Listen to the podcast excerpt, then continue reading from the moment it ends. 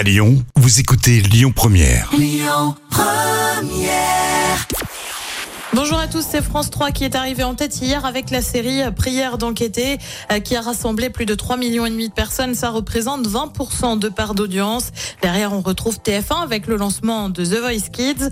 Euh, France 2 complète le podium avec le Big Show. Laurent Ruquier et France 2, c'est terminé. L'info est tombée hier. Laurent Ruquier quitte donc la 2, lui qui y était depuis près de 30 ans. Il est connu pour avoir notamment animé les talks hein, du samedi soir entre 2006 et 2022 avec la plus connue On n'est pas couché. On avait eu écho de tensions avec la direction. Selon le Parisien, euh, Laurent Ruquier aurait entamé des discussions avec TF1. Information bien évidemment non confirmée par le principal intéressé pour le moment. Affaire à suivre. Et puis on reste sur France 2 avec l'annonce de Michel Simès cette fois. Les pouvoirs extraordinaires du corps humain, c'est terminé là aussi.